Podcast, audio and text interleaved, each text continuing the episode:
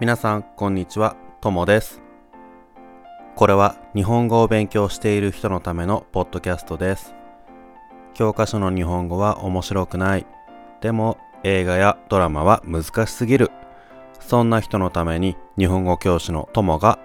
ちょうどいい日本語で話をします。今日はエピソード10です。第10回目。このポッドキャストを始めた時はずっと続けられるか不安だったけどとりあえず10回続けることができました。いやーよかったです。これからも頑張って続けていくのでどうぞよろしくお願いします。それじゃあ今日のテーマは日本での遊び方についてです。これを聞いている人は日本に遊びに来たことがあるとかあとはまだ日本には行ったことがないけどでもいつか行きたいという人が多いと思います。じゃあ日本に来てどんなことをして遊べばいいか。日本人は普段どんなことをして遊んでいるか。ということについて話をしたいと思います。ただそうは言っても実はいや実はっていうかあの自己紹介とか趣味の時にも話をしたけど俺はあんまり外に遊びに行かない人なんです。えー、っとインドアっていう言葉を覚えてますか？インドア。あんまりね、えー外には遊びに行かないで家の中とか建物の中とかでいろいろな活動をすることをインドアって言いますけどあちなみに反対はアウトドアね。で俺はどっちかというとインドアな人なのでちょっとこう他の人とね遊び方は違うかもしれませんが有名なところについて話すことはできるのでえー今日はちょっとね、えー日本での遊び方について話してみたいと思います。それじゃあ、日本での遊び方についてですが、ただ、あのー遊び方って言っても、何をしたら楽しいかというのは、人によって違いますよね。例えば、男の人と女の人とで違うかもしれないし、あとは、年齢でも結構好きなことって変わりますよね。もちろん一人一人の性格によっても好きなことは変わりますね。なのであの何が一番楽しいかっていうのはまあ正直俺には分かりません。もうこれはしょうがないですね。なので日本でよくやる遊びっていうのをいろいろ紹介したいと思います。まず俺がね中学生高校生大学生の時によくしていたことよく行ったところっていうのはカラオケです。カラオケ。まあ多分知ってる人も多いと思いますけどあの歌を歌うところですね。多分日本人って年齢とか性別とかあんまり関係なくカラオケが好きな人ってすごく多いと思うんですよ。その証拠に東京の駅の近く。あ東京の駅って東京駅のことじゃないですよ。東京都にある駅の近く。駅の近くってどの駅でもだいたいねカラオケ23店舗ぐらいあるんじゃないかなと思います。俺も昔昔っていうか何年前だろう。えーっと67年ぐらい前かな。上野の近くに住んでたんですけど上野駅から歩いて10分以内のところにカラオケの店は何個あったかな？今思い出せるだけでも1234566か7店舗ぐらいあったと思います。まあ多分実際はねもうちょっと多いかもしれません。もちろん上野駅は東京の中でも結構大きい方の駅ですからね。あの辺りはすごいあの栄えてる街だからカラオケが多いっていうのもあると思うけど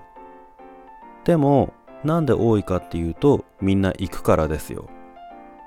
高校生が学校が終わった後に行くとか大学生とか社会人になってからも学校の後仕事の後あとはよく行くのは飲み会の後二次会でカラオケに行くとかね。とにかくいろいろな人がカラオケに行きます。なので日本人の遊び方日本での遊び方まず俺が思いつくのはカラオケです。日本で有名な場所って言ったら例えば遊園地ディズニーランドとかですね。そういうところですけどでも毎日ディズニーランドに行く人なんていませんからね。日本人が友達と遊びに行こうって言ったらどこに行くかっていうとそんなディズニーランドみたいにちょっと行くのに時間もかかるし入るのにお金もかかるしそんなところよりもうちの近くとかいつもよく使う駅の近くとかそういうところにあるお店ですよね。えー、ちなみにカラオケに入ってからカラオケの使い方とかあとはカラオケでの遊び方。まあ遊び方って言っても歌を歌うだけなんですけどそういうのはまた機会があったら話したいと思います。で、えー、それが日本人がよく行く遊ぶところなんですけどじゃあ他にもねカラオケの他に日本人が遊びに行くところはどんなところがあるかっていうとこれはあんまりメジャーじゃないかもしれないんだけど俺が大学生の時によく行ってた場所は漫画喫茶です。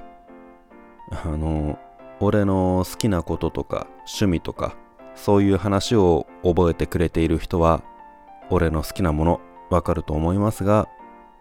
俺は漫画がね、えー、大好きなのでよく漫画を読みに漫画喫茶に行きます。漫画喫茶っていうのはもともとはね、えー、すごい昔だいたい20年前とかまあもしかしたら30年ぐらい前にもあったかもしれないんですけどそのぐらい前は普通の喫茶店とあまり変わりませんでした。あ漫画喫茶っていうのは漫画と喫茶店の喫茶の2つの言葉を組み合わせた言葉なんですけど昔は普通の喫茶店と漫画喫茶あまり変わりませんでした。大体同じ。何が違うかっていうと普通の喫茶店に漫画がたくさん置いてあるというだけです。たくさんっていうのは多分少なくても300とか500とか1000とか2000とかそのぐらいですかね。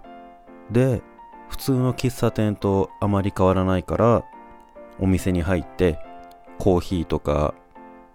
まあ何かケーキとかそういうものを頼んででコーヒーを飲んでいる間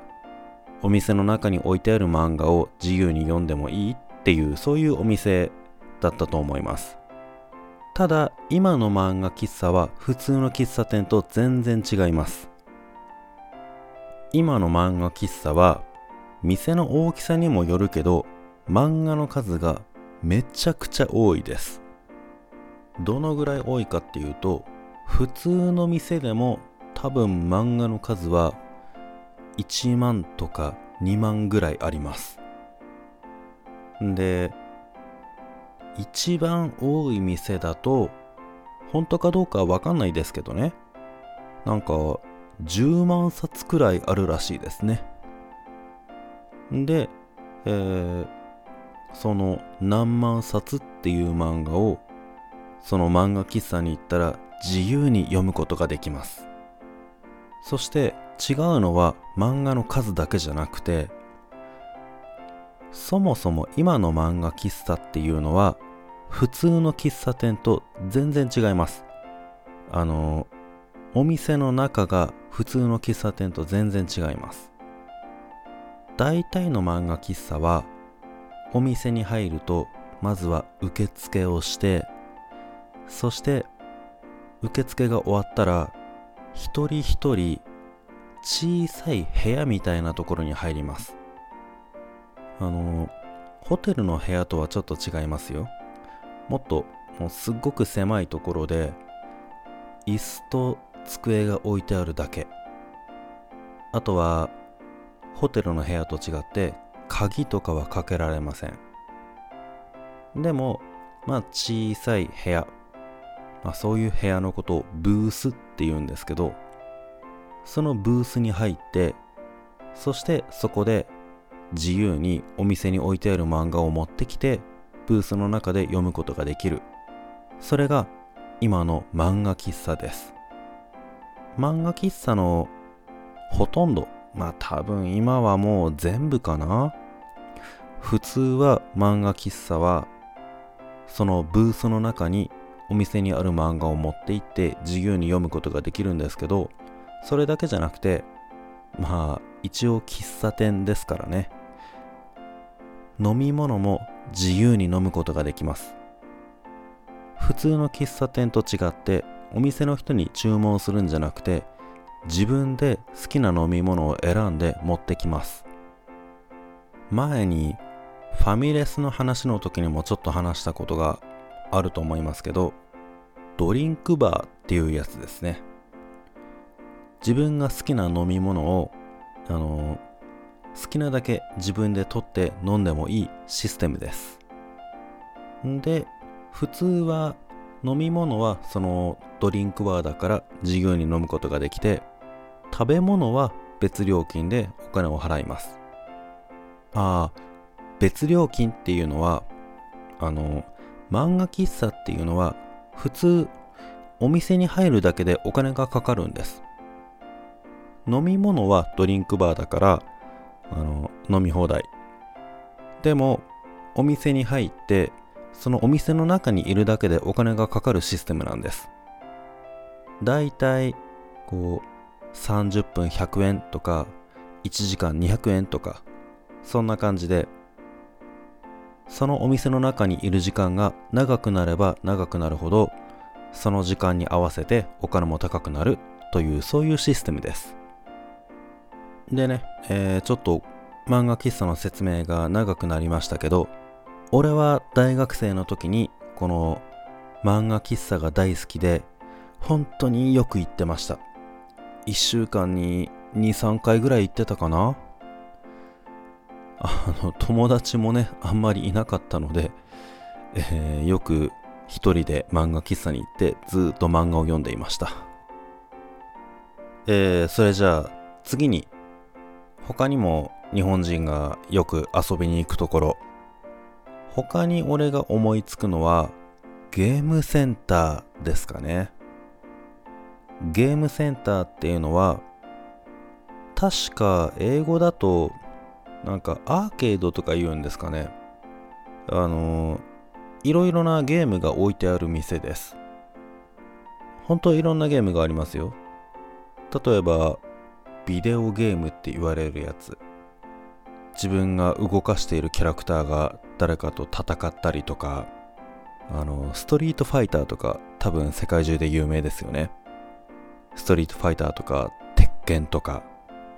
あと他にも車のレースのゲームとか。あとはメダルゲームとかね。それがゲームセンターっていうところですが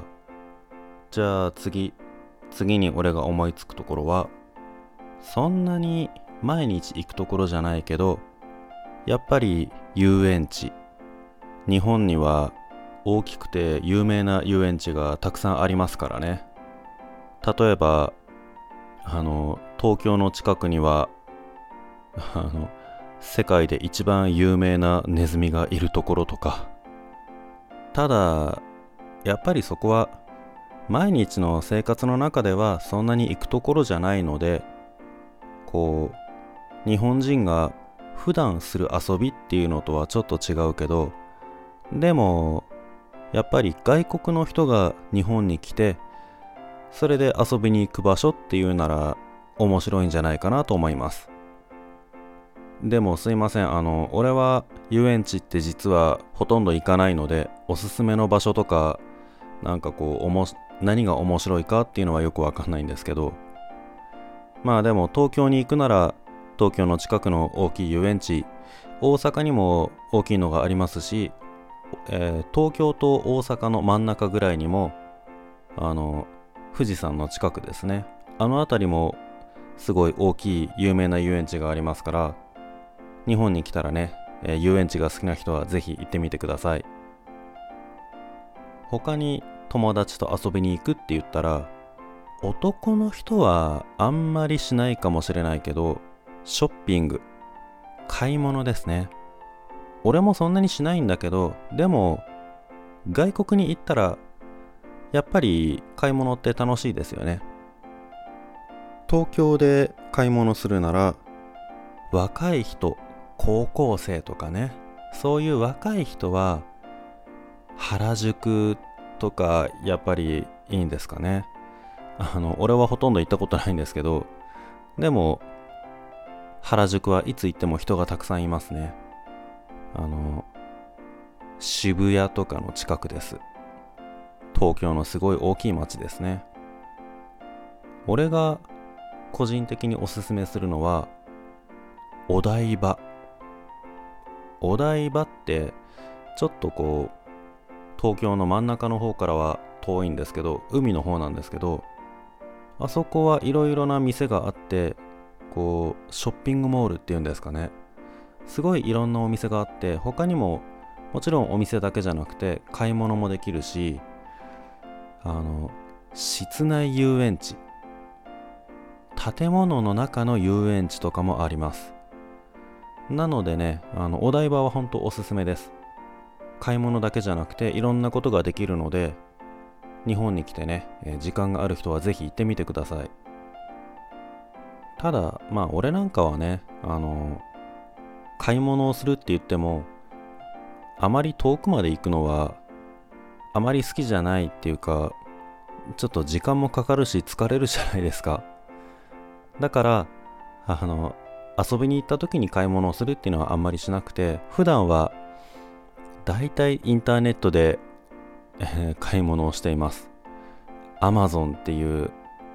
何でもあるインターネットのお店がありますからね。多分みんな知ってますよね。世界中で有名じゃないですかね。もともとはアメリカの会社かな？さあ、それじゃあ、これが、あの、日本人の遊び方。もちろん他にも遊び方はたくさんあります。いろんな遊び方があります。いろいろ行くところがあります。ただそれを全部言ってると時間がなくなるのであの今日はねここまでにしておきます。今俺が話したのは日本全国どこに行ってもできるような遊びがほとんどです。まあ遊園地とかお台場とかはあのそこにしかないものですけどね。でも漫画喫茶とかカラオケとかゲームセンターとかそういうものはどこに行ってもあります。なので日本に遊びに来た人はぜひそういうところに行ってみてください。他にも何か日本について知りたいことがあったら Twitter やメールなどでいろいろな質問をしてください。その他このポッドキャストについて何か意見、質問、リクエストなどがあればいつでもお待ちしています。それでは皆さんさようなら。